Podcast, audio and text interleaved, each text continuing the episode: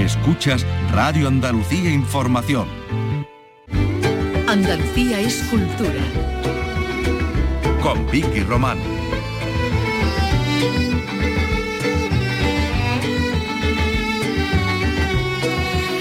Hola, ¿qué tal? De viernes ya y a esta hora toca hacer planes de fin de semana, si es que no lo hemos hecho ya.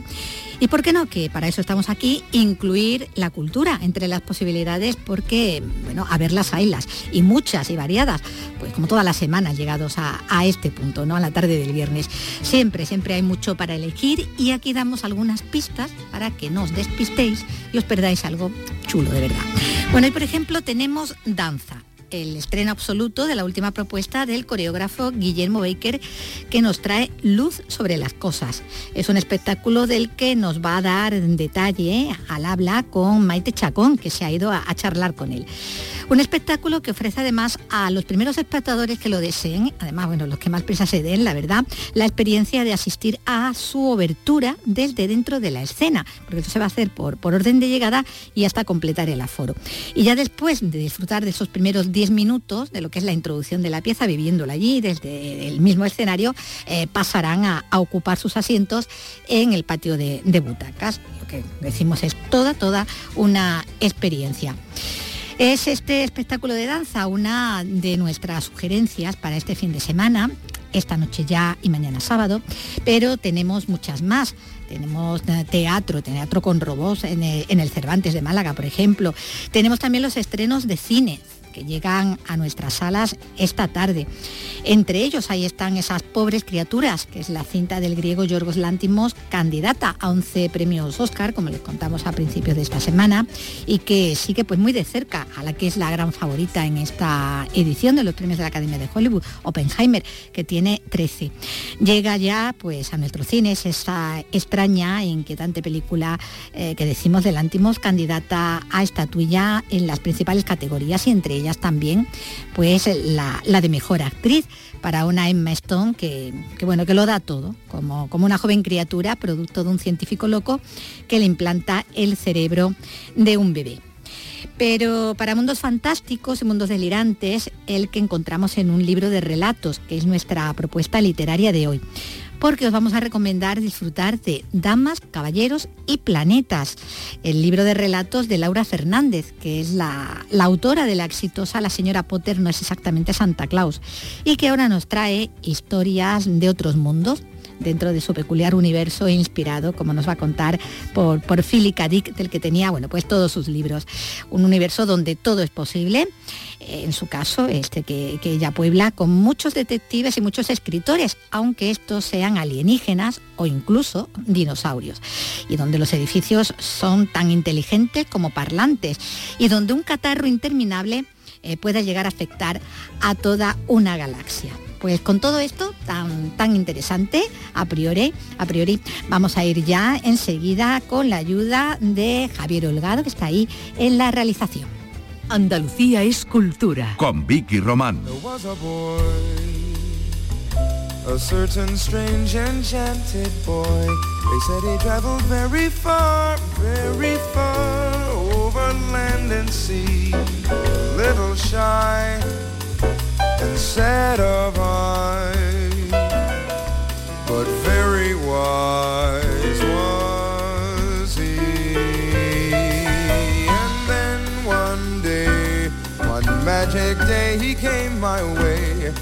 As we spoke of many things, fools and kings, this he said to me, the greatest joy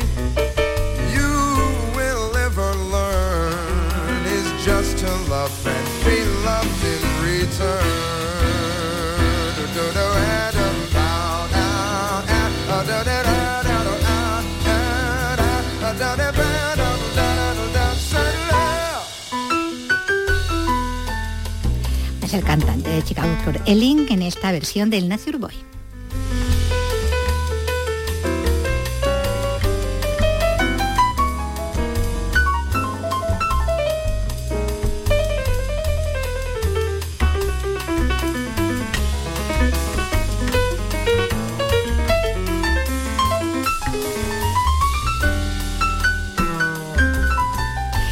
Con esta música vamos a comenzar y vamos a hacerlo con, libros, eh, como decíamos, pero antes de saludar a Laura Fernández con sus damas, caballeros y planetas, vamos a hablar de una novela todavía por publicar.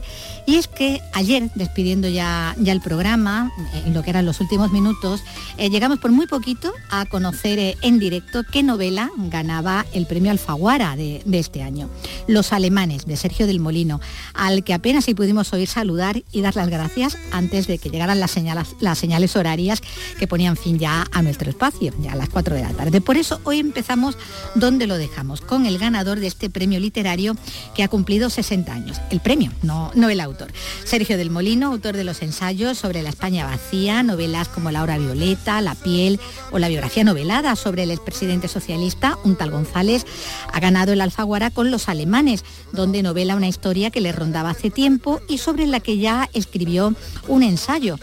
Historia de la colonia germana que llegó a España vía Cádiz y desde África en 1916, poco antes de la Primera Guerra Mundial, pero centrándose en los descendientes de aquellos que acabaron varados en Zaragoza, que es la ciudad donde creció y donde reside el propio autor. Lo escuchamos. Es verdad que la historia empieza en 1916, pero es una historia presente, de la actualidad, de los descendientes de esas familias que han creado una especie de conciencia de casta, una especie de conciencia de, pertenencia a una a, una especie de, cuerpo aristocrático eh, por sus apellidos alemanes y por cómo, eh, y por cómo están distanciados en buena medida de, la normalidad del país y viven en una especie de país aparte.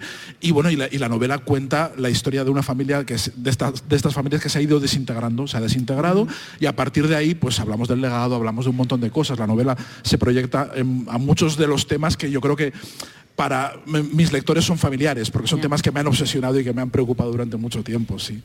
Bueno, pues Los Alemanes, la novela premiada con, eh, con el Alfaguara, llegará a las librerías el 21 de marzo. Andalucía es cultura.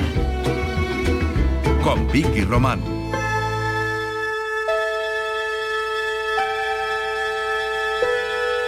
Space, a final frontier.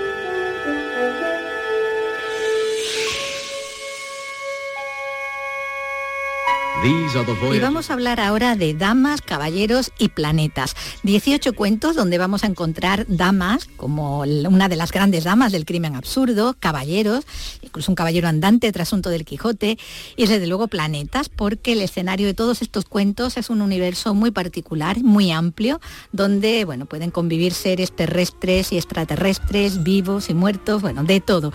Es el imaginativo universo literario, una vez más, de Laura Fernández. Hola, ¿qué tal, Laura?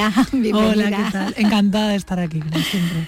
Bueno, estar aquí de, de, nuevo, como decimos, con este universo en el que caben todos los posibles y donde todo es posible y al que pones nombre siguiendo, bueno, a Philip K. Dick, uno de tus grandes referentes literarios, porque como dices, ¿no? Tienes dos hijos y muchos libros de. Dick.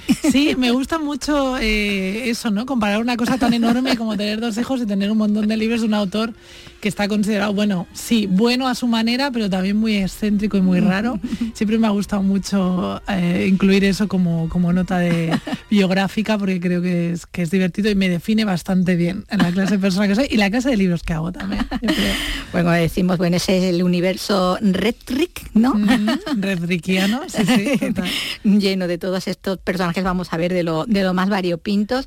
Son cuentos, eh, menos dos de ellos, escritos a, a lo largo de 14 años entre 2009 y 2023, algunos escritos en plena elaboración de tus novelas que estabas escribiendo en ese tiempo, que conectan incluso con, ellas, como, como tú misma explicas en la nota que precede a cada uno de, estos relatos que tienen como una especie de biografía, una biografía del cuento, ¿no? Sí, hay como una nota de la vida secreta del cuento, ¿no? Cómo nace el cuento, cómo nace en mi cabeza, cómo como qué me intenta decir, ¿no? Que me intenta eh, eh, visto en la distancia yo cuando decidí reunir todos estos cuentos que como has dicho pertenecen a años muy distintos, me di cuenta que era, para mí era un encuentro también con otras Lauras, ¿no? la, persona que yo era hace 14 años que escribió ese primer cuento es muy distinta a la de hoy, pero la, base está ahí, ¿no? Entonces dialogué de alguna forma con el cuento y conmigo misma en estas pequeñas introducciones y también le di a cada cuento en ese sentido un carácter como único, de novela en miniatura y de obra única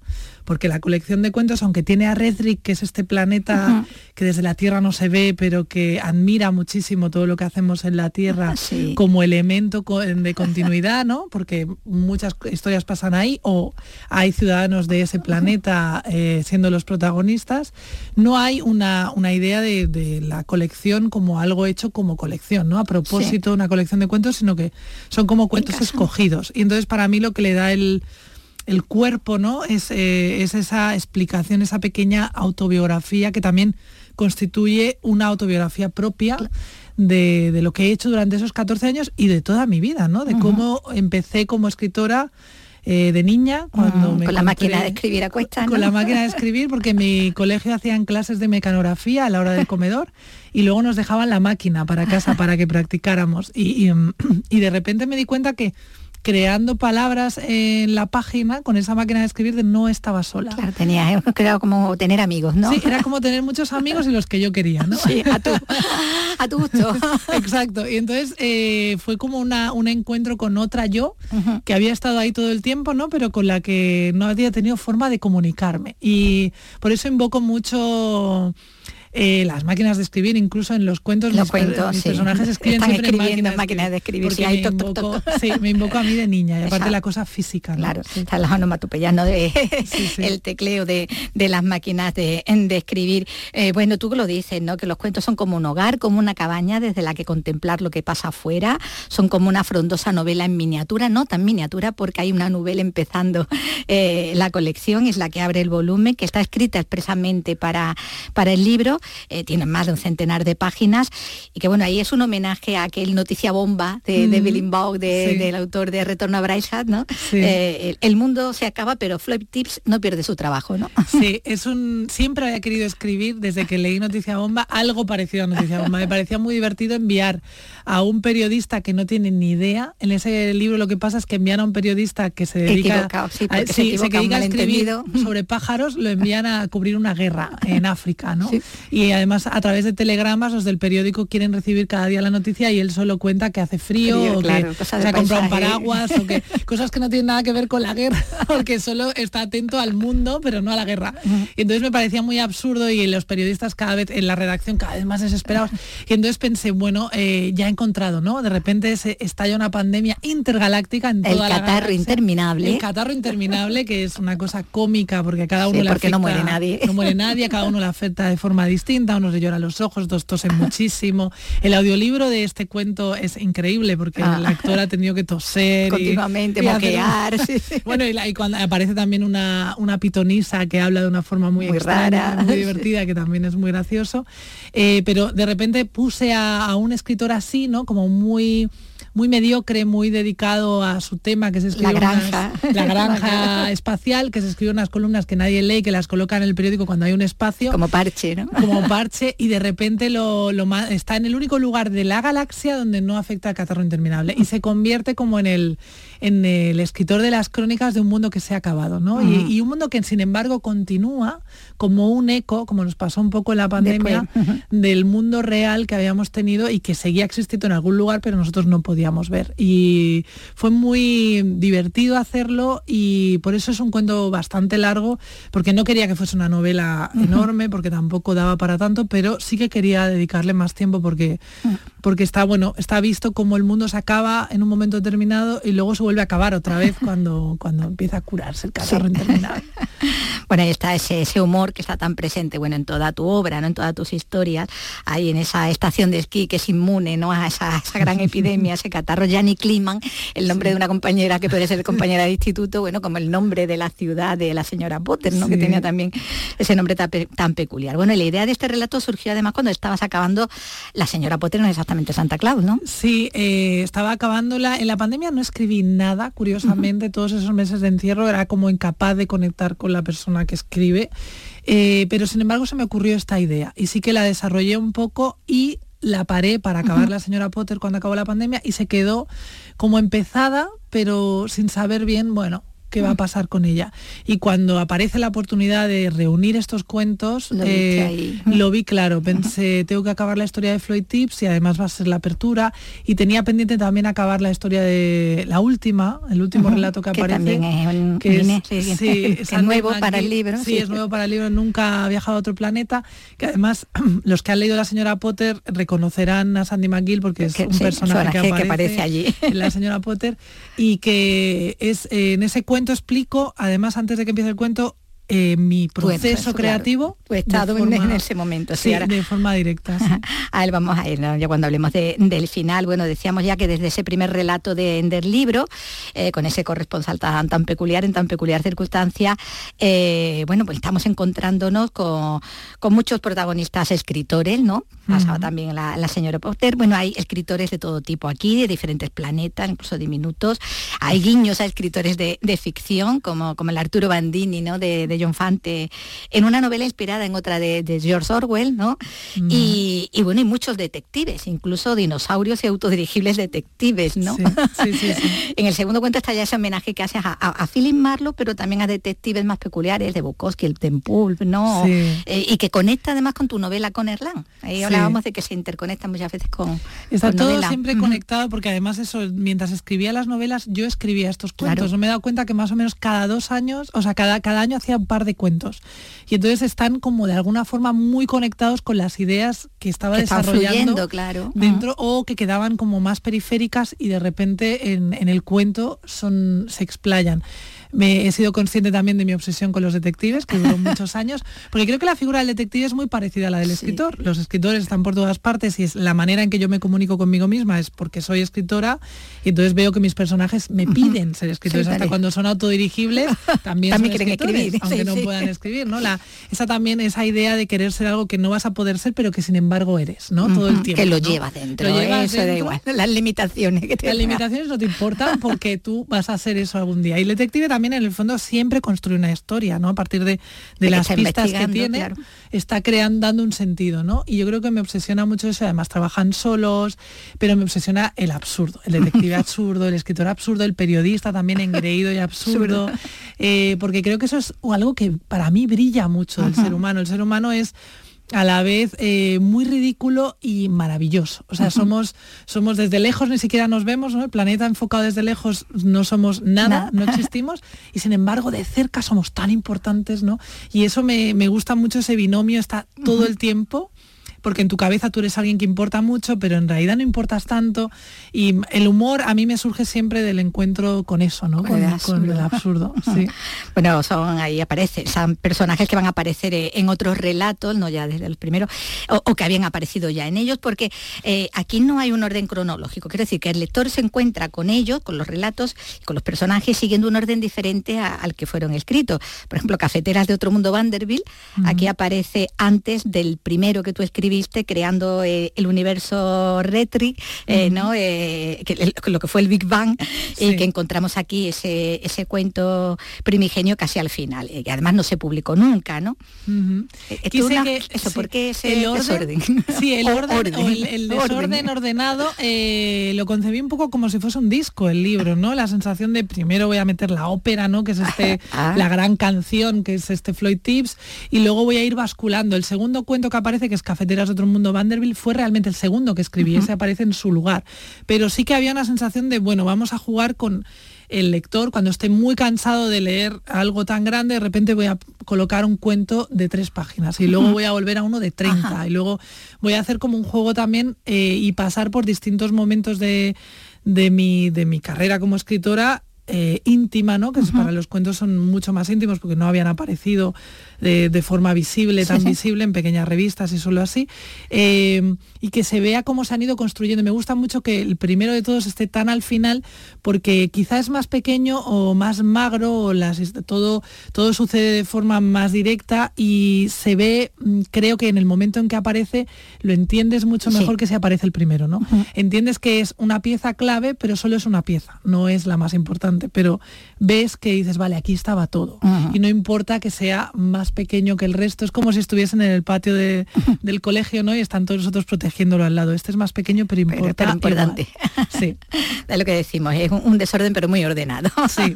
bueno, hay personajes que se mueven en diferentes relatos, ya lo hemos dicho, ya desde el segundo de este volumen, eh, como es el limonero parlanchín, ¿no? Que aparece también en Hombres por Correo Logman, que bueno, que es tu cuento más antologado, como tú misma explicas, ¿no? O, esa dueña de la pensión de fantasma, mm, Dorri, Luis, que aparece después también eh, en varios. Esos son solo unos pocos de los muchos personajes que se van moviendo eh, en estos cuentos, eh, como en ese segundo, en un lugar llamado Señora Bettelson, donde, bueno, para dar una idea al oyente que no, que no haya leído el libro o que no se se haya acercado a él, bueno, ahí tenemos, por ejemplo, un edificio parlante, con un escritor contratando a un detective mutante, con una secretaria metalizada que es piloto de autocoches, de autocohetes de noche y que escribe relatos eróticos que aparecen en un boletín de la, biblioteca. Bueno, son personajes que transitan por otros cuentos con otros personajes y con otras situaciones todas igualmente desopilantes. Bueno, te lo pasas bomba escribiendo, me Laura. lo paso muy bien y me he dado cuenta leyendo los cuentos de que en cada cuento me doy infinitas ideas para continuar. Es como si me tirase a mí misma muchos salvavidas, ¿no? Estuviese en mitad del mar y me tiro 27 cada vez, ¿no? Y entonces siempre me puedo sumar a otro, porque esta misma eh, secretaria metalizada podría tener su propio cuento, ¿no? Explicando cómo empezó a escribir literatura erótica, qué hacen los autocohetes. O sea, claro, es siempre la sensación de que cada personaje que creo es un mundo en sí mismo de ahí lo de lo de planetas del título. No es tanto por la idea del, del planeta, sino que cada uno de nosotros es un planeta en sí mismo que podemos explorar. Y los personajes también, ¿no? Y se nota mucho, y me lo paso muy bien. Realmente eh, no me pongo ningún límite, límite es siempre ninguno. Y, y quizá la única aspiración es pasármelo bien siempre. Bueno, hay pensiones y academias de fantasmas, hay academias de escritores intrépidos y sin embargo aún desconocidos, hay cafeteras de otro mundo que, se relacionan demasiado con, sus clientes, igual que algunos intercomunicadores o asistentes virtuales que los que, eh, que son los que más hay, decíamos, escritores, ¿no? Que son escritores que a veces escriben novelas que, tú querrías haber escrito. Y de alguna forma, como tú dices, buena parte de ellas, de esas novelas, se van completando en cada nueva novela que, que tú escribes. Y, que solo una vez tú trataste de escribir una novela de uno de tus personajes. Y eso fue el del relato La señorita Slop ha muerto, ¿no? Sí, ese es un relato que siempre pensé que sería una novela corta, como la de Floyd Tips, y lo empecé varias veces. Es un relato que en realidad es una novela contenida en Connerland, que escribe Chrissy Catcher, que es uno de mis personajes. Y me pareció tan buena idea lo de crear una detective intergaláctica que va a investigar la muerte de la señorita Slop, que es una una especie de Barbie, es una señorita que ha dado lugar a una serie de muñecas muy famosas pero que ella existe, ¿no? Y vive en un planeta donde hay pulpos gigantes que son detectives, bueno, es una cantidad de cosas increíbles. Y ella tiene mm, pies como escaleras, que los pies que tenía Barbie, y, que ha muerto, ¿no? entonces, claro, ella viaja a la Tierra, porque ella vive en otro planeta, a investigar por qué ha muerto, porque la contratan. Y mm, siempre pensé que podía dar mucho de sí, es un cuento que he tardado 10 años en escribir, pero al final he conseguido acabar. Hay una Triceratops muerta, que es la mejor amiga. sí, pero ahí hablaba usted de que cómo convivían vivos y muertos y se interrelacionaban. Me gusta mucho la idea del artefacto, relato, novela como algo que puede incluso matar a la muerte, ¿no? Que la idea de que mis historias, los muertos y los vivos, se diferencien solo en que están vivos o muertos, pero todos tienen su universo particular que a veces se toca con el de los vivos.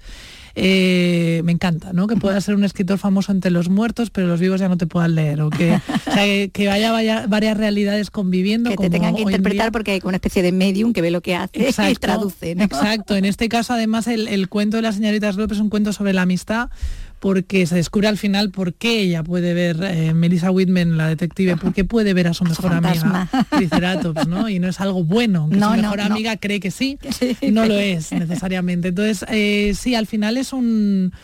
Un no poner, al no ponerte límites te centras sobre todo en aquello que nos hace humanos y aíslas eso que nos hace humanos, que es lo valioso yo creo de, de nuestra especie y lo, y lo que compartimos con, con todos, ¿no? Afuera de, no hay ningún contexto en mis historias, ni social, ni político, no hay ni siquiera dinero eh, porque sí, porque quiero que no aparezca, quiero que no, sí que hay ambición, pero no en forma de dinero, sí, en forma monetaria, ¿no? sí, eh, me gusta mucho eso, sí. Bueno, la, señorita Slopa muerto, bueno, eh, primero tecleas, ahí lo explicas, ¿no? Que primero tecleas el título, eso pasó con la señora Potera, a partir de que tienes el título, empieza. Sí, o sea, el título, si te fijas, yo me leo los títulos y son preguntas. muy, sí, sí. O sea, muchas veces me digo por qué, ¿no? La señorita Slopa ha muerto, ya me pregunto por qué. Y cuando me pregunto por Algunas qué, que son preguntas, incluso el título es una interrogación. A veces el título es una pregunta y a veces es, bueno, Sandy McGill nunca ha viajado a otro planeta. La pregunta es ¿por, qué? Y entonces empieza el cuento ahí, ¿no? o Floyd Tips, el mundo se acaba, pero Floyd Tips no pierde su trabajo. ¿Por qué no ¿Por qué mantiene su trabajo? O sea, es siempre es como. ¿Acaso soy un monstruo? Eso, ¿acaso soy una especie de monstruo, señor Palker? ¿por qué eres una especie de monstruo, señor Parker? ¿No? O sea, es todo el rato una interrogación. Me pregunto a mí misma cosas y me doy las respuestas. Y las respuestas siempre las consigo o las armo de, la cantidad de ficción que he leído, pero también de lo que vivo cada día. Voy, Me paso la vida como desenterrando tesoros eh, en los libros que leo, en lo que me pasa en la calle y me los guardo, ¿no? Y cuando llego a la noche a mi página, de repente lo coloco todo junto, lo ordeno, lo cambio, he decidido que hay un, eh, por ejemplo, esta cosa del lagarto telepata que aparece en, el primero, Floyd Tips, eh, yo tengo un diario que escribo y le pegué el primer día una pegatina con unos lagartos gigantes que atacan una ciudad. Eh, y cuando estaba allí de repente, sí, de repente vi el lagarto y el lagarto, la descripción literal es, la de esa pegatina. O sea, todo lo que me rodea puede acabar dentro de una, historia. bueno, hay también homenajes, hay más claro, ¿no? Está al Quijote, el único que se desarrolla en territorio español, aunque haya hay muchos nombres también de los tuyos, ¿no? Eh, o ese otro que haces a Robert Sheckley y a sus dinosaurios oficinistas, ¿no? Eh, tan admirado por el autor de, la guía del autostopista galáctico. Bueno, y hay relatos que surgen además, tú lo decías al principio, ¿no? Cuando haces esa eh, pequeña biografía del relato, que son también biografías tuyas, ¿no? De, Laura, ¿no? como ese que contiene la frustración de la madre solitaria con un bebé a cargo esperando tener un ratito de, liberación, ¿no? Que ese cuento con esa gente negra, los Jackie Brown, ¿no? Sí, sí, a los Jackie Brown. Es un cuento que, claro, como además no hay que perder de vista que estos cuentos serán encargos. A mí me decían, para una revista, un semanario, que vaya de Black Exploitation. Y yo dije, ¿y eso qué es? Y entonces me di cuenta que era Jackie Brown y todo esto, y entonces tuve que meter toda esa locura, que de repente hay bolas de billar gigantes, o sea, bolas de bolos, ¿no? Este torero negro. Eh, hay una cosa muy loca, pero en la base, siempre digo que el personaje de Hal es, es un personaje sagrado para mí, lo quiero muchísimo, y me di cuenta releyendo el cuento porque precisamente hablaba de, mí, de esa, de, como cuando iba en el tren volviendo del trabajo y solo quería llegar a casa para tener un momento para leer y me iba a encontrar con el bebé y que tenía que cuidarlo y se iba a ir todo mi tiempo fuera, ¿no? Y quería que, el tiempo del tren durase mucho. claro. Sí, entonces eh, aducen ese vagón, se lo llevan a otro planeta y él está encantado, no le importa el peligro, no le importa nada porque piensa, me voy a terminar, claro. Claro, me voy a acabar el libro, que además es un libro de Robbie Stamp, que es un personaje importantísimo eh, en todo el universo retro. bueno, el libro se cierra con un cuento que como el primero, bueno, se ha escrito, como decíamos, expresamente para él, con el protagonismo de la gran dama del crimen absurdo, ¿no? Tan presente en toda tu obra, mucho en la señora Potter, ante una tesitura, bueno, pues como la que tú misma has tenido con, esa novela que, te ha dado tanta, tanta fama y tantas satisfacciones, pero que no, no lograbas dejar atrás, eh, como le pasaba a esa escritora eh, con su más famoso detective, que tampoco podía librarse de él, y bueno, necesitabas, como tú dices, estar sola para poder enamorarte bien de tu siguiente novela, ¿no? Sí, tal cual. Me di cuenta cuando acabé. Además, no es casual que haya sido el último que acabé, o sea, porque empecé, a la, empecé hace mucho tiempo ese cuento también, pero lo acabé después de Floyd Tips. Y es una despedida de la señora Potter y una despedida muy consciente a través de ese personaje. Es un cuento muy autorreflexivo sobre lo que significa escribir también y, y, que habla mucho de que, bueno, cada historia para mí es así, cada historia es el amor de tu vida mientras estás escribiéndola. Y cuando se va, cuando la entregas al lector y el lector la hace suya y de repente es suya para siempre, ¿no? Nunca más va a ser tuya no hay toda esa intimidad. Es un poco como dejar una pareja, ¿no? Que, se aleja. A la vez alejarse, tiene todo el mundo abierto para ella o para él, eh, está allí y, no, y ya no vas a poder alcanzarlo nunca más, ¿no? Y, el, y la novela es un poco así. Y he pasado un proceso de duelo muy largo con, con la señora Potter, creo, porque creo que me, durante mucho tiempo me decía aún cosas, ¿no? Y, tardé casi un año en volver a poder escribir la nueva novela que ya estoy escribiendo, pero tardé casi un año en sentarme y era algo que no me había pasado jamás. Yo acababa una novela y, y al momento siguiente me empezaba la otra. Y en el caso de la señora Potter no fue así. Y me sorprendió, me sorprendió mucho todo el proceso y está muy bien que esté dentro de ese cuento y haber sido haber podido preguntarme a mí misma también por qué este cuento, por qué así, para darme cuenta de que estaba hablando de mí y de la señora Potter. Bueno, pues entonces como dices, ya, ya te has podido enamorar de, la siguiente, ya estás en, ese, en ese proceso. Y bueno, cuando, bueno, no te voy a decir porque ahora estamos en plena promoción de, estos, de estos relatos, pero bueno, mm, ahí lo tiene a no demasiado largo plazo vista, ¿no? Eh, bueno, oh, bueno sí. Eh, como me gusta hacer novelas muy largas y pasar mucho de tiempo. muchas páginas. Sí. Que, perdón, quiero pasar mucho tiempo dentro de ellas, eh, va a ser muy larga. Entonces, eh, va a tardar mucho en acabarse, yo creo, pero cuando se acabe va a ser más larga que la señora Potter, espero, o igual. Entonces está bien, tampoco hace falta, hay mucha, muchos libros que leer, o sea, tampoco, sí, tampoco te va a meter prisa y va dejando. Así podemos disfrutar. más y dejar reposar más estos relatos, damas, caballeros y, planetas en ese, en ese universo que, pierde la cabeza por una escritora que han mencionado, ¿no? que tiene tanta, tanta importancia en toda en toda tu obra. Bueno, pues vamos a disfrutar mucho, muchísimo con estos, con estas historias, con estos personajes que van pululando de unas a, otras en este Damas, Caballeros y Planetas que nos ha traído Laura Fernández. Pues nada, deseando escucharte otra vez. Muchas pues gracias. muchísimas gracias a vosotros, como siempre. Yo encantada de estar aquí. Andalucía es cultura. Con Vicky Román.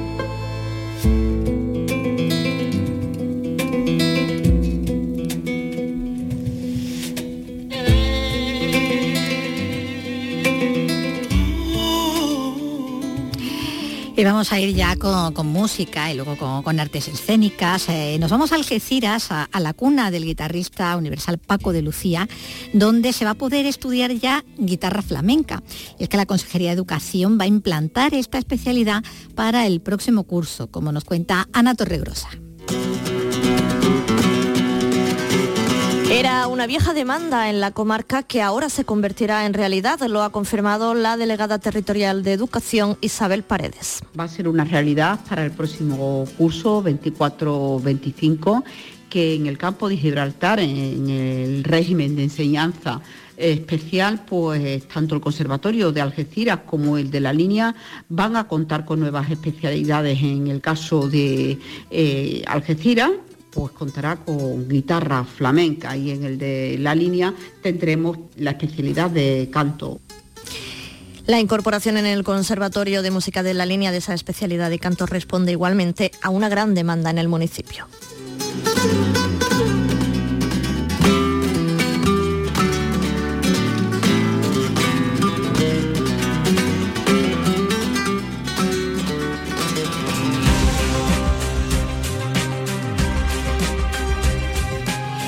Nos ocupamos ahora de, la danza porque, como decíamos al principio, Maite Chacón nos va a acercar a ese espectáculo que el coreógrafo Guillermo Baker está a solo unas pocas horas de estrenar en Sevilla.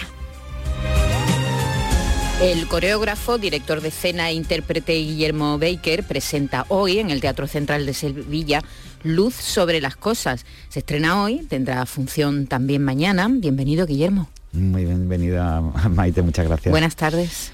Bueno, estrenas Luz de las Cosas en el Teatro Central de Sevilla, un escenario que sé que te marcó mucho cuando tú eras un joven estudiante en el Instituto del Teatro de Sevilla. Pues la verdad es que sí, es que yo como, como toda una generación, o muchas ya después, pero, pero la generación que éramos adolescentes eh, cuando la Expo 92 y nos encontramos aquí en Sevilla este escaparate de toda la tendencia a nivel mundial, ¿no? con las mejores compañías, eh, fue una cosa que realmente nos cambió la vida. Y curiosamente además yo el 13 de octubre del 92, o sea, el día después de cerrar la expo, comenzaba mis estudios de interpretación en el Instituto del Teatro de Sevilla. Entonces me fui ya con esa información de ya sé lo que quiero hacer. Ahora es prepararme, pero no tengo que descubrir, ¿sabes? Ya, ya había visto todos esos referentes, claro. Tú te iniciaste, iremos, querías ser actor, pero ¿qué pasó que se cruzó la danza en tu camino? Pues fue un cruce afortunado que precisamente en el Instituto del Teatro tenían esta visión de que un actor, aunque fuera solo de texto, tenía un cuerpo también que tenía que estar preparado. Y teníamos muy buenas profesoras de danza, o de acrobacia, de pantomima, el cuerpo era muy importante. Y, desde dentro del, instituto ya se fomentaba colaboraciones y empezar a, trabajar también otras disciplinas. Y, entonces empecé a, bailar y, y son dos cosas que, que para mí son complementarias totalmente, no es la una o la otra, pero sí que es verdad que en esos años dices, oye, la vida del bailarín también puede, puede ser más corta, que en este caso de momento toquemos madera, está alargándose bastante, pero, pero me centré muy de lleno en, en la danza, sí. Eh, bueno, tus espectáculos son de difícil clasificación porque en muchos de ellos mezclas muchas disciplinas, ¿no? Sí, como una No es- consecuencia natural de claro, esto que te de- estoy de tu formación, ¿no? Sí, sí, sí, sí. no son puramente danza ni son puramente interpretación, sino que es un híbrido entre, bueno, lo que a ti se te pasa eh, por la cabeza y sobre todo con una im- importancia muy grande en el cuerpo, ¿no? Utilizas mucho tu cuerpo. Sí, sí, eh, utilizo muchísimo el cuerpo porque me, me parece que además hay que reivindicarlo hoy en día, porque mm, vivimos en una sociedad que, que nos hace estar como muy fuera de nosotros, ¿no? Y todo lo que nos ayuda a centrarnos y a, y a percibir y a estar conectados con nuestras emociones, nuestras energías, yo creo que es muy importante y es el camino más importante. Y luego es muy gracioso cómo la sociedad nos invita, ¿no? Con todo esto de las cuestiones de género y tal, a quitar etiquetas, pero luego hay gente que, que se mantiene muy férrea a los compartimentos de esto es danza, esto es teatro. A mí me gusta decir que trabajo como base del trabajo ni siquiera la danza, sino el movimiento humano, porque me gustan mucho todos los tipos de cuerpos y un cuerpo humano que se mueve ya tiene una belleza, es simplemente estudiar cómo colocar ese movimiento y cómo sacarle esa- ese brillo y esa belleza. Sí, hay, hay una corriente, desde luego tú perteneces a ella, que estáis como quitándole costuras a la danza, estáis eh, desnudándola y, y estáis llevando, pues eso, el movimiento, el Sí. movimiento a, a- encima del escenario, a convertirlo en arte. Sí, además todo tipo de, costuras. Yo sé- bien de lo que hablo porque yo durante muchos años he sido, para los actores era un bailarín, para los bailarines un actor y luego no tengo un cuerpo normativo de danza, con lo cual siempre he estado un poco como teniendo que justificar y defender que la danza es una cosa muy accesible y muy para todos. Y ahora con la edad que tengo, que voy a cumplir 50 años, también me permito el lujo de bailar con Luna Sánchez, que tiene menos de 30, o con Alberto eh, Lucena, que tiene también muy poquitos. Y digo, qué bonito bailar entre generaciones, ¿no? Y no tener que, que sea solo un espectáculo de gente joven o alguno ex- exclusivo de mayores, sino que yo creo que este intercambio y este- esta mezcla continua, nosotros que somos andaluces y que somos frutos de tanta mezcla, es una cosa a reivindicar y un poten- potencial increíble. La luz sobre las cosas, ¿qué cuenta? ¿Contáis algo en, en este espectáculo? que ¿De dónde parte la luz sobre las cosas? Luz sobre las cosas parte en una visión muy primigenia y ahora que, que vamos a estrenarlo me, me cuesta un poco volver a los referentes porque creo que ya la obra late por sí misma y me gustaría que la gente se acercara sin, sin casi sin referencias. Pero, pero surge de una conferencia de, de un arquitecto muy prestigioso que cuenta en un lenguaje muy sencillo, nada técnico, eh, qué es lo que a él le emociona de la arquitectura. Y siendo la arquitectura una disciplina tan técnica, él se, se centra mucho en cosas como pues mi intuición, mi sensibilidad, mis recuerdos. Y entonces me parecía muy bonito eh, preguntarme yo también cómo cuentas qué es lo que te emociona de- del escenario. Y eh, realmente eso es lo que se cuenta. Eh, entonces no es una historia narrativa, eh, no creo que haga falta. Cuando tú vas a disfrutar de un concierto, no necesitas una historia para, para seguirlo. Y, y te hablo más, si te vas a dar un paseo por el campo, muchas veces te pasan millones de cosas y hay una historia, pero que no está en narrativo. Y el espectáculo lo hemos concebido así. Son como una serie de, de atmósferas escénicas que yo creo que conmueven mucho y muy fácilmente y que tienen muchas capas, que la gente que sepa mucho de danza va a valorar unas cosas, pero la gente que no sepa nada en absoluto va a disfrutar mucho de esa mezcla de generar espacios a través del sonido, de la música. Miguel Marín Pavón, que su alias artístico es Árbol, está en directo con nosotros haciendo una música increíble y tenemos a uno de los mejores iluminadores de nuestra tierra, que es conocido en toda Europa, que es Benito Jiménez, para hacer un trabajo que es muy dérmico y muy sensible y muy accesible también. ¿no? Entonces, eh, mm, quiero animar a la gente que, que tenga curiosidad por cruzar el Guadalquivir, que hay gente en Sevilla que nunca ha conocido este teatro, que es internacionalmente conocido, y que a veces eh, esto de la creación contemporánea le echa para atrás. Y yo creo que es muy buena manera de, empezar, porque es un, espectáculo que está hecho para disfrutar. ¿Con qué? Eso te iba a preguntar. Habláis de conmoción, de emoción, ¿no? Es lo que intentáis transmitir, para eso tenéis que tener vosotros mismos la emoción, ¿no? Para transmitirla a los espectadores. Pero hay una cierta prevención de la gente hacia los espectáculos contemporáneos, los que no sé si llamarle danza o espectáculos que tienen este tipo de propuestas que son difícilmente encajables, ¿hay todavía reticencia para...? Eh, sí, eh, hay, como mucho prejuicio y con la danza pasa una cosa muy curiosa, que lo, hablaba también el otro día con un compañero tuyo periodista, que decía, oye, nadie va a un partido de fútbol que salga mal y dice no me gusta el deporte o nadie va a un concierto que no le guste y dice no me gusta la música y con la danza parece que alguien a lo mejor lo ha probado una vez o ni siquiera lo ha probado porque piensa que no le va a gustar. Y, yo creo que eh, el, arte contemporáneo y la danza contemporánea necesita mucha fricción, o sea, hay que ir y hay que invertir un poco para descubrir qué le dice a cada uno. Y para aquellas personas a las que le eche para atrás un poco toda esa parte intelectual o de sinopsis o cosas que de pronto se puedan sentir perdidos, que rompan el programa, porque yo creo que al teatro hay que ir sin saber nada y, opinar después, eh, dejarte sentir qué es lo que te llega de la propuesta. Es muy difícil que, que, una arte viva hoy en día, que todo es a través de las pantallas y todo es tan frío, no te vaya a producir alguna, alguna conmoción. Alguna emoción. Bueno, Guillermo Baker trabaja, como vemos aquí en Andalucía, este espectáculo lo has terminado por lo menos de concebir en Valladolid, ¿verdad? En, una en un estado, en una eh, eh, residencia técnica. Eso, que no me salía. En una residencia técnica que son muy interesantes, ¿verdad? Donde os, aisláis del mundanal ruido y mm. estáis un tiempo ahí preparando. En Torrox hay una también muy interesante. Pero fíjate, la gran inversión o la gran apuesta de este espectáculo es que hemos trabajado muchas residencias y siempre con todo el equipo. Normalmente trabaja el equipo artístico y luego viene el iluminador, el músico. Y nosotros hemos hecho en la térmica de Málaga, en San José de la Rinconada, en Punta Umbría, eh, en Huelva, en el Estadio Olímpico. O sea que hemos ido fraguando todo esto. Ah, en el Mercat de las Flores también, que es coproductor del espectáculo en Barcelona. Entonces hemos ido trabajando mucho desde nos metemos en la sala de estudio y vemos que surge, aparte de lo que yo quería contar y de la propuesta, pero que surge de ese encuentro entre un equipo artístico de mucho nivel.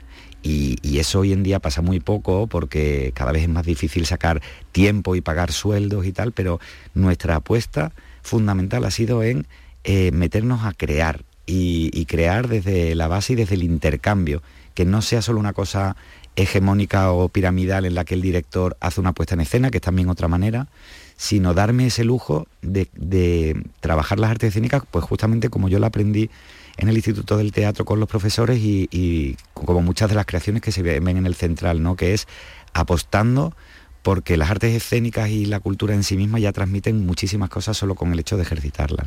Trabajas mucho fuera de España, mm. de hecho, trabajas desde hace años con una compañía francesa, creo que de intérprete, ¿no? sí, ahí trabajo, es una compañía de nuevo circo que también mm, dinamita todas las categorías porque hay danza, teatro, circo, artes plásticas y tienen un momento buenísimo en Europa y en Francia en concreto. Y bueno, tengo la suerte de que desde el 2018 estoy de elenco con ellos en gira con el mismo espectáculo que ahora se acabará dentro de poquito en Orleans y estamos ya preparando desde hace un año y medio el siguiente estreno en julio. Entonces, eh, vivo en Sevilla, ese es mi lujo, pero es verdad que tengo una profesión que para, para tirar para adelante hay que moverse mucho y últimamente estoy mucho en Francia. Vas y vienes y, te convocan en un lado y, en otro. Mm. Bueno, este verano has tenido una gran alegría porque te han dado el premio Salvador Tabora en la Feria de Teatro de Palma. Sí, sí, sí. Es que es un premio que se le da por la trayectoria a, personas, bueno, del, mundo de, las artes escénicas. Fue un verdadero regalazo porque además precisamente con esta sensación de que estoy pero no estoy, muchas veces te sientes como un poco eh, apartado o alejado de tus compañeros de, aquí, de lo, local, y entonces que la gente de Andalucía y la Feria de Palma me, rindiera ese, homenaje y reconociera la trayectoria, me llenó de satisfacción, pero sobre todo también porque es una oportunidad para compartirlo con todo el equipo, porque yo cuando hago un trabajo siempre hay un equipo, están Lourdes García y Tony Hurtado del Mandaito, que es una productora que es de, las bases de la cultura andaluza, eh, pues mi, ficha artística que, que me acompaña, mis consejeros, y entonces fue una oportunidad de decir, oye, que nos están diciendo que, bravo y que para adelante nuestros compañeros. Entonces fue un momento de mucha felicidad. Esa caricia siempre, siempre, son bienvenidas, siempre, siempre. Bueno, ya lo saben, luz sobre las cosas. Guillermo Baker al frente de este equipo humano. muy equipo, Un equipo, como él bien está recalcando, que podremos ver a partir de hoy y mañana en el Teatro Central de Sevilla. ¿Tenéis prevista gira o de momento? nos vamos inmediatamente la semana que viene a Barcelona, al Mercado de las Flores, y el 23 y 24 de febrero estaremos también en el Teatro Alhambra de Granada.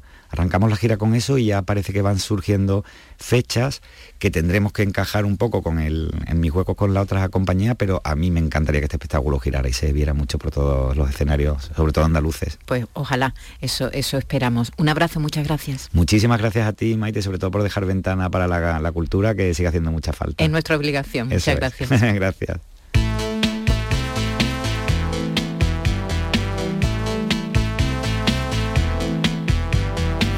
Bueno, estará Guillermo Becker desde esta noche y mañana también en el Central en Sevilla y esta noche también en otro escenario en el Teatro Cervantes se representa Robots. Es en el marco de la edición número 41 del Festival de Teatro malagueño y es una obra también de un autor de la tierra, de Fernando Ramírez, quien combina, por cierto, su pasión por el teatro con su trabajo al frente de una empresa del IBEX 35. Nos lo cuenta Matípola. Robot es un thriller inspirado en hechos reales que fusiona el lenguaje teatral con el lenguaje cinematográfico. En palabras del autor, se devuelve al escenario lo que fue robado por las cámaras de cine. Si tú te lees una obra de Lorca, Bodas de Sangre, una, o cualquier obra de Shakespeare, ahí hay persecuciones, eh, hay muchísimas cosas que ocurren en el exterior, hay cambios de, de decorado y de ambientación continuo, y esto parece que se lo ha apropiado el cine desde, desde hace unas décadas. En pleno confinamiento, un banquero, Enrique Galvez, interpretado por Juanjo Artero, averigua que está en la lista de posibles imputados por corrupción. No puede creer en la posibilidad de ir a la cárcel y cuanto más desesperado está, cree que un proyecto de robots que pueden hacer los PCR más rápido puede relanzar su carrera.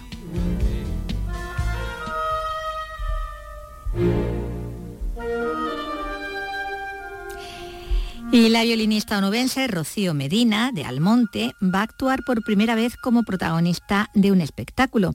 La joven, recordamos, revolucionó las redes sociales cuando se hizo viral eh, por la búsqueda de su violín robado.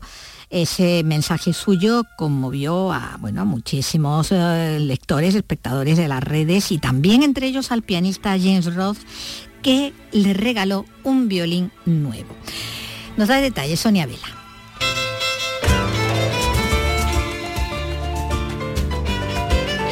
El alma entre cuerdas es el título del espectáculo con el que la almonteña Rocío Medina se presenta al público. En él interpreta con su violín canciones españolas muy populares. Desde a pie, de pueblo, de calle, de como yo, a la gente normal que, le gustan pues, canciones de toda la vida que hemos escuchado, de Rocío Jurado, de Chiquetete, de Camarón. Es un espectáculo variado y no es solamente mm, flamenco, ni es solamente, o sea, está mezclado. El espectáculo es esta noche en la Casa Colón. Se, han presentado en la Casa de la Provincia en Sevilla las vigésimos segundas jornadas sobre la historia de Pilas, una cita que recoge hechos y personajes de este municipio sevillano, jornadas que coordina José Antonio Zurita y con quien ha hablado Isabel Campos.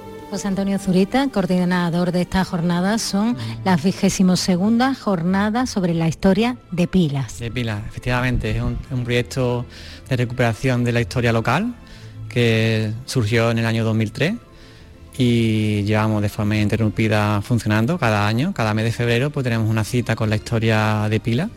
Mm, creíamos que este año deberíamos relanzar un poco el proyecto, eh, hacerlo visible porque realmente eh, es un esfuerzo que, hace, que cada año se hace y creemos que la Casa de la Provincia es como una ventana abierta para que sepan que en Pila pueden encontrar un poco un proyecto de, recuperación histórica que invitamos a todo el mundo a conocerlo.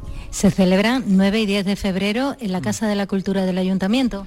Efectivamente, la Casa de la Cultura se abre eh, para, todo el, para el municipio de Pila y también para la provincia de Sevilla. Se presenta una exposición, una exposición del Archivo Digital de Pila, que es un proyecto para recuperar un poco la memoria mm, colectiva el pasado común de Pila a través de documentos gráficos, de vídeos, de, de, documentos, porque creemos que parte de la historia de cada pueblo está en los cajones de, muchas casas, que son recuerdos que, tienen una vida, pero que con el paso del tiempo se van olvidando y queremos recuperarlos. Y después ya empieza la primera ponencia, eh, que es una ponencia que, va a, tratar un poco la figura de, la escultura más antigua que hay en el municipio de Pira, que es sobre la talla de Santa María la Mayor profesor Herrera eh, mm, García, un catedrático de la Universidad de Sevilla, es el que va a hacer ese estudio. Y después la segunda jornada, que es la jornada del sábado, que tiene tres ponencias. Eh, una ponencia de otro catedrático de este, en este caso de la Universidad de Sevilla, José Damián, eh, que va a hacer como un repaso a la historia de, la Edad Media en Pila. Y después vienen dos mm, ponencias muy, muy interesantes sobre dos personas que marcaron un poco diferentes épocas de pila. Una de ellas es eh, Juan de la Rosa Márquez, eh, que su hijo Diego de, la Rosa va, va, un poco a desgranar todo realmente todo lo que hizo, que fue mucho eh, durante su etapa al frente de, la cooperativa de Pila, de, cómo también su figura como ganadero, también al frente de la propia cofradía de la Soledad y entonces creemos que eso es un guiño un poco a una persona que ha marcado historia del siglo XX en pila.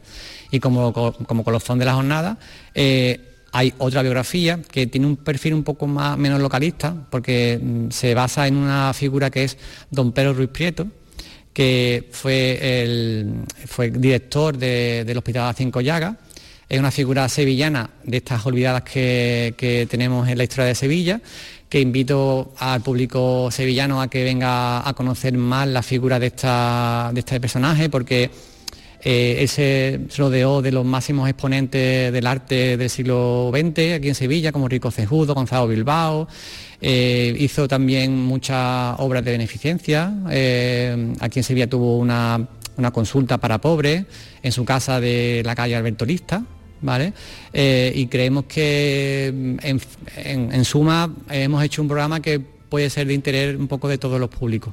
José Antonio Zurita, eh, coordinador de las jornadas y archivero de Pilas, muchísimas gracias. A usted.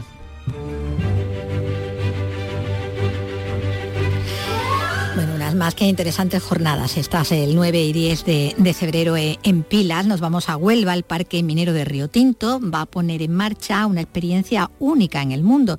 Y es que va a ofrecer visitas a la mina de la localidad, un yacimiento con 5.000 años de historia y que hoy explota la compañía Atalaya Mining. Sonia Vela. Rio Tinto Experience es el nombre de esta novedosa iniciativa que va a permitir a los visitantes llegar hasta una mina en activo y contemplar un proceso muy llamativo por la grandiosidad de las cortas mineras y también de la maquinaria que se utiliza.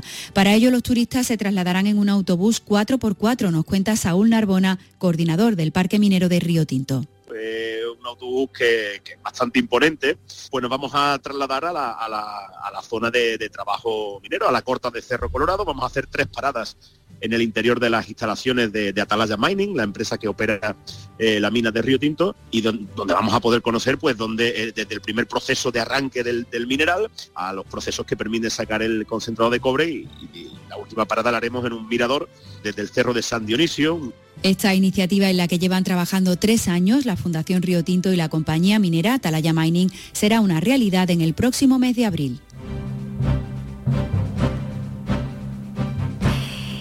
Y ya los últimos minutos los vamos a, dedicar al cine, hablando primero de lo que se refiere a Andalucía y a la exhibición, porque la localidad gaditana de Puerto Serrano piensa estrenar esta primavera su cine público al aire libre. Se llama además El Arca Perdida y va a tener un ciclo de proyecciones de películas al que van a asistir también actores y actrices, como nos cuenta Salva Gutiérrez. Y con ellos guionistas y directores referentes de la industria cinematográfica andaluza. Puerto Serrano recupera este sonido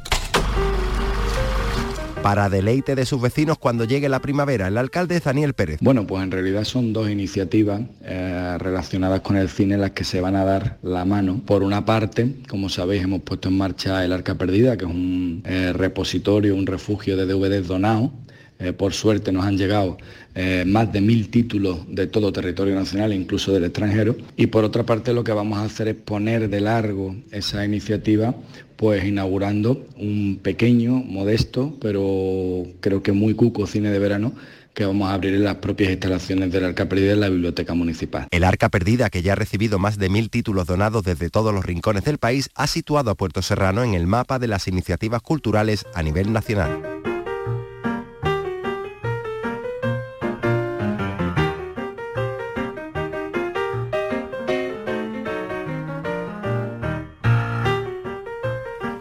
Pues esta música que había elegido Salvador Gutiérrez para ah, rematar esta, esta noticia sobre este cine, esta iniciativa de este cine público al aire libre que se va a abrir en primavera en Puerto Serrano, nos viene ni pintada para hablar también a esta hora ya de, de los estrenos. Es viernes, toca que lleguen los estrenos de, cine a las salas andaluzas.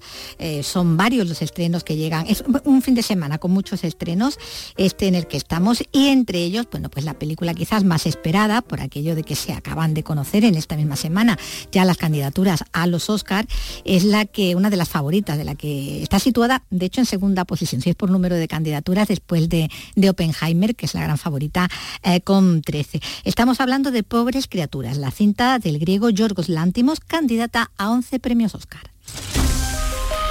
Soy Bella Baxter. Soy una persona imperfecta y propicia a los experimentos. Busco excursiones y aventuras. Vela mucho por descubrir. Eres la mujer más bella que he visto jamás. Estar viva me resulta fascinante. ¿Vela? ¿Por qué tenerlo en mi boca si es vomitivo? Voy a pegarle al bebé.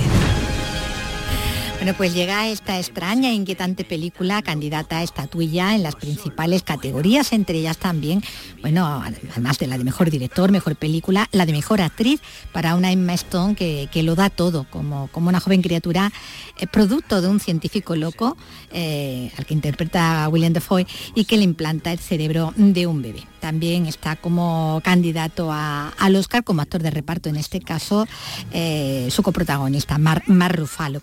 Bueno, es el estreno, como decimos, más, más, esperado en la cartelera andaluza, donde también nos encontramos, bueno, es otra vuelta de tuerca, algo tan conocido, tan clásico, tan llevado a la, a la pantalla como la historia de los tres mosqueteros, pero vista ahora desde la perspectiva de la fan fatal de Milady. Yo creía en la libertad desde que nací, los hombres me han humillado, mancillado, traicionado. Mi vida ha sido suya. Mi muerte será mía. ¡Calla, cara! Todo lo que he hecho o vaya a hacer será solo por la gloria de Francia.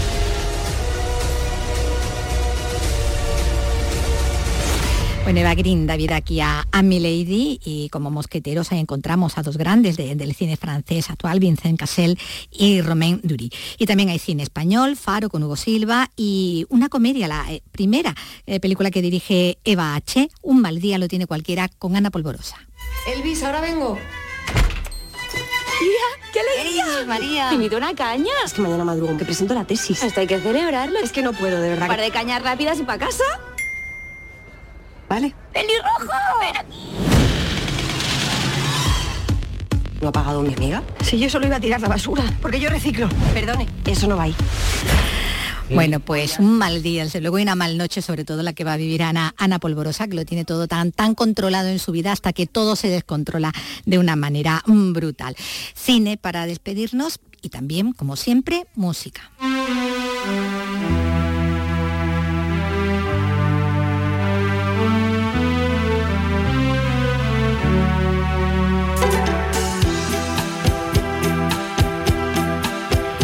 Porque hoy hace ocho años que nos dejaba el músico Black.